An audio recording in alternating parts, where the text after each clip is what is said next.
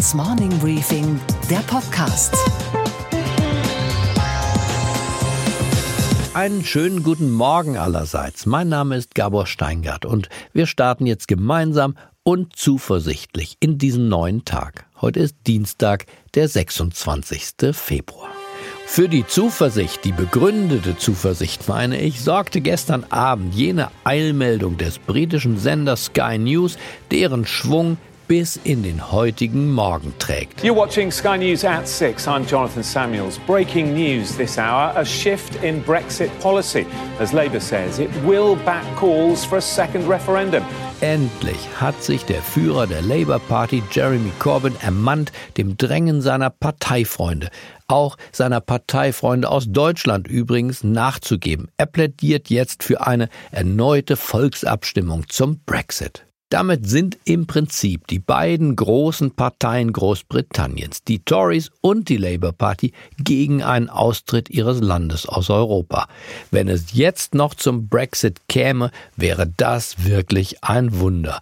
Natürlich wird eine erneute Abstimmung nicht automatisch den Sieg für die Brexit-Gegner bringen, aber angesichts der Lernerfahrung der vergangenen Monate mit all ihren düsteren ökonomischen Prophezeiungen für die einfachen Menschen, Arbeiter und Angestellte auf der Insel, würde es schon überraschen, wenn das tapfere Inselvolk erneut für sein Ausscheiden aus der Weltgeschichte votieren würde. Jeder kann ja Fehler machen, aber doch nicht denselben Fehler zweimal. Insofern gilt, bis zum Beweis des Gegenteils ist heute ein großartiger Tag für Europa. Und in der historischen Schlacht politischer Populismus gegen gesellschaftliche Vernunft hat die Vernunft aber mindestens einen Etappensieg errungen.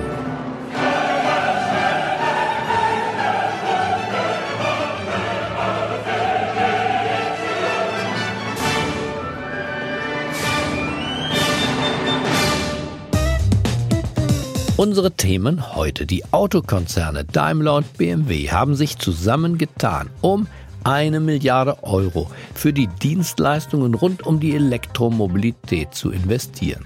Und was sagt dazu eigentlich Claudia Kämpfer, die Energie- und Mobilitätsexpertin des Deutschen Instituts für Wirtschaftsforschung? Man sollte auch äh, über eine Quote für den Anteil der Elektroautos äh, nachdenken und auch einführen. Mit ihr habe ich darüber gesprochen, was jetzt zu tun ist, damit die Elektromobilität es endlich von den Schlagzeilen unserer Zeitungen in die Wirklichkeit unseres Landes schafft.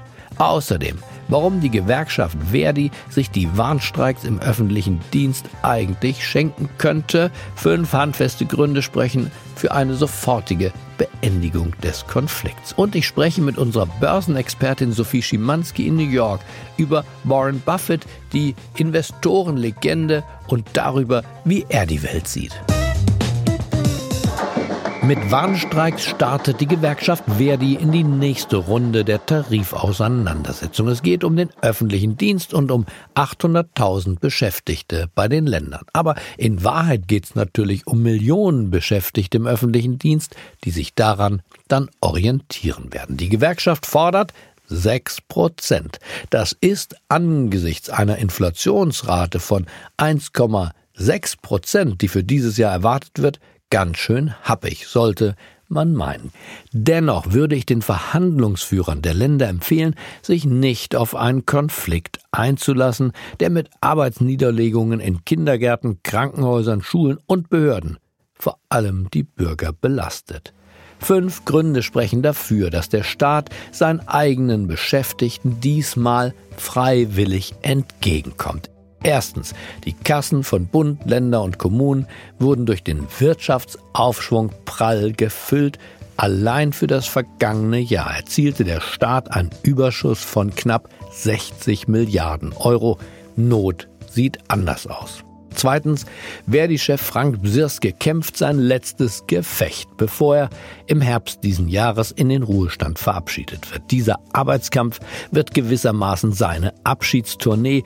Wer sich ihm in den Weg stellt, zahlt drauf. Drittens, die Lohnabschlüsse der letzten Jahre lagen auch im öffentlichen Dienst allesamt über der Inflationsrate. Das ist richtig.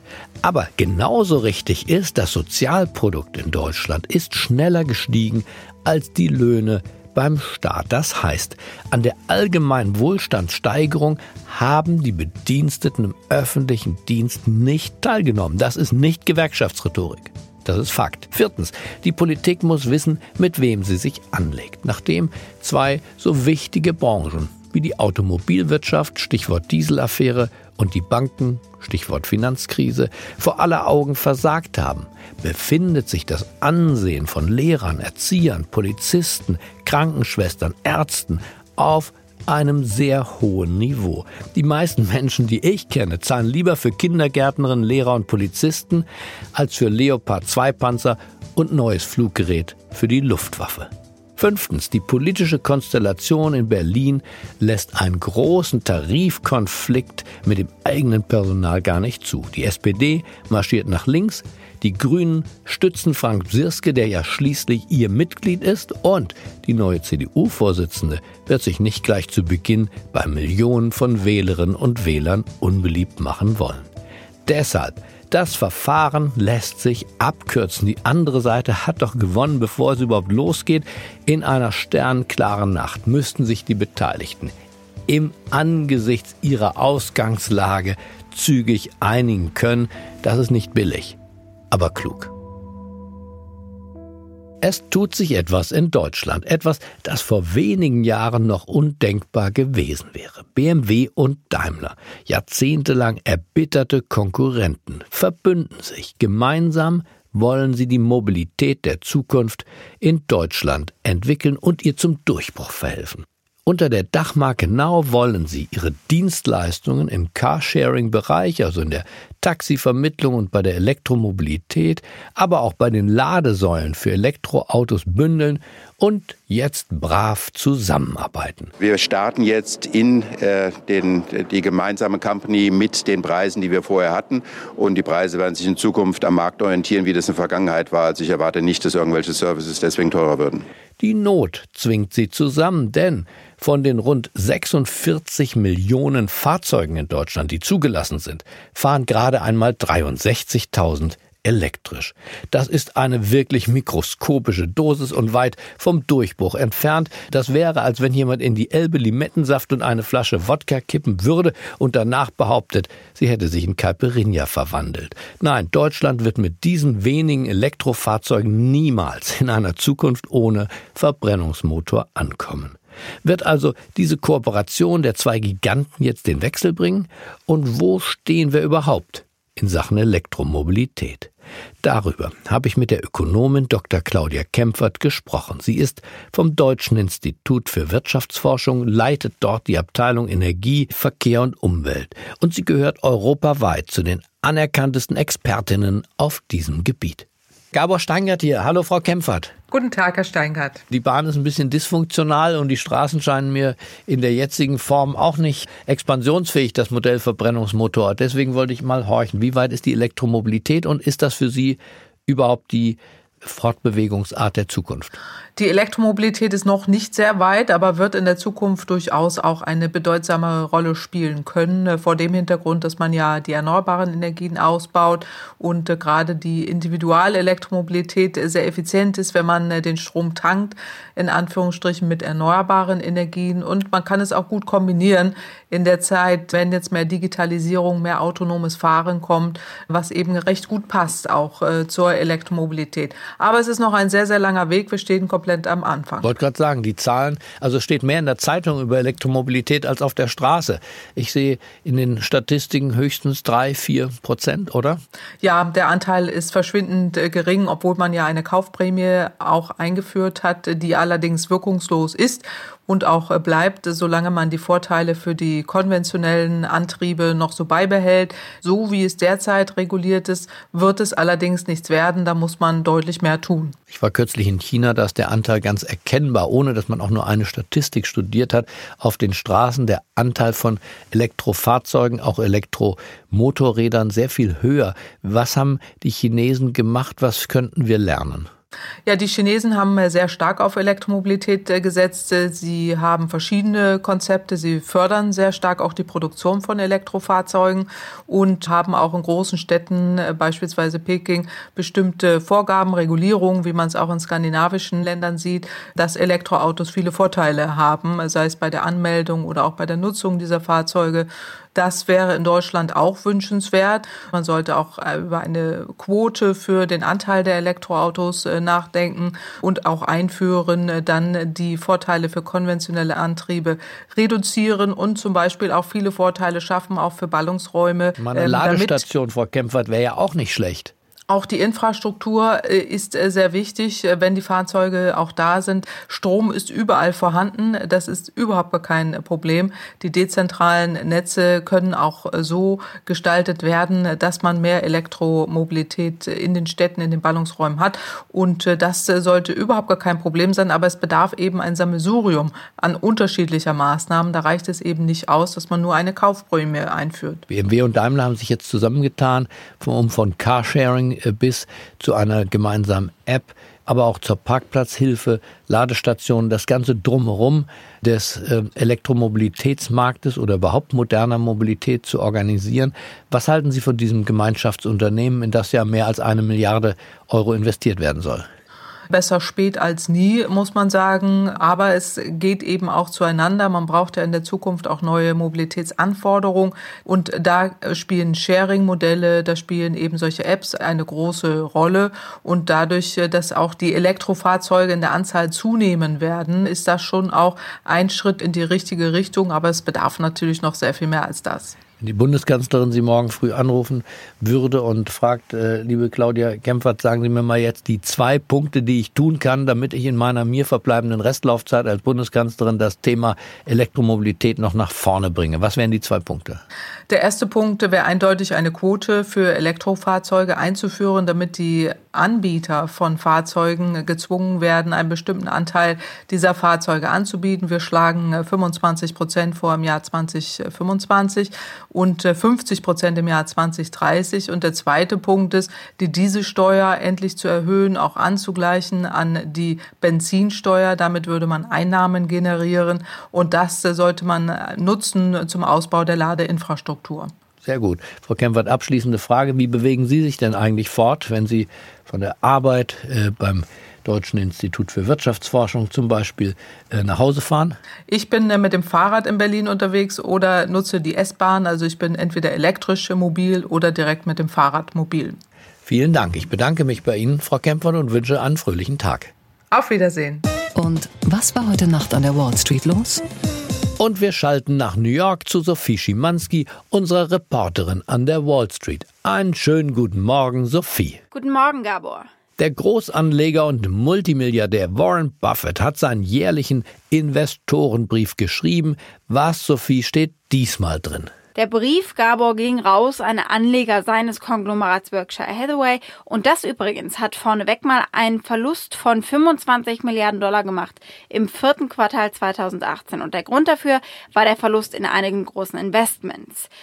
Buffett gab sich angriffslustig gegenüber Demokraten und gegenüber Schwarzmalern der wirtschaftlichen Lage der USA. Buffetts Plan für 2019, eigene Aktien zurückkaufen und das, obwohl es daran in jüngster Zeit gerade aus der Politik viel Kritik gegeben hat. Und es gab ebenfalls einen Seitenhieb gegen die, die Panik machen vor Rezession oder einer zu hohen Staatsverschuldung.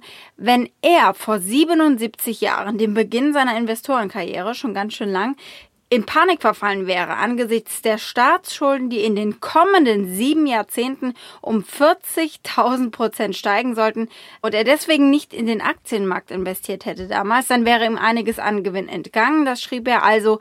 Langfristig geht's natürlich immer nach oben und geduldig, das ist er, das muss man ihm lassen. Schauen wir auf Donald Trump. Gegenwind ist der Mann ja gewöhnt, aber jetzt gibt's neue Kritik und zwar fachlich fundiert von der früheren Notenbankchefin Janet Yellen. Was genau, Sophie, wirft sie dem Präsidenten vor? Ja, in einem Interview hat sie gesagt, er sei inkompetent. Trump wisse nicht, wie Volkswirtschaften ticken und was eine Notenbank macht. Davon habe er auch keine Ahnung.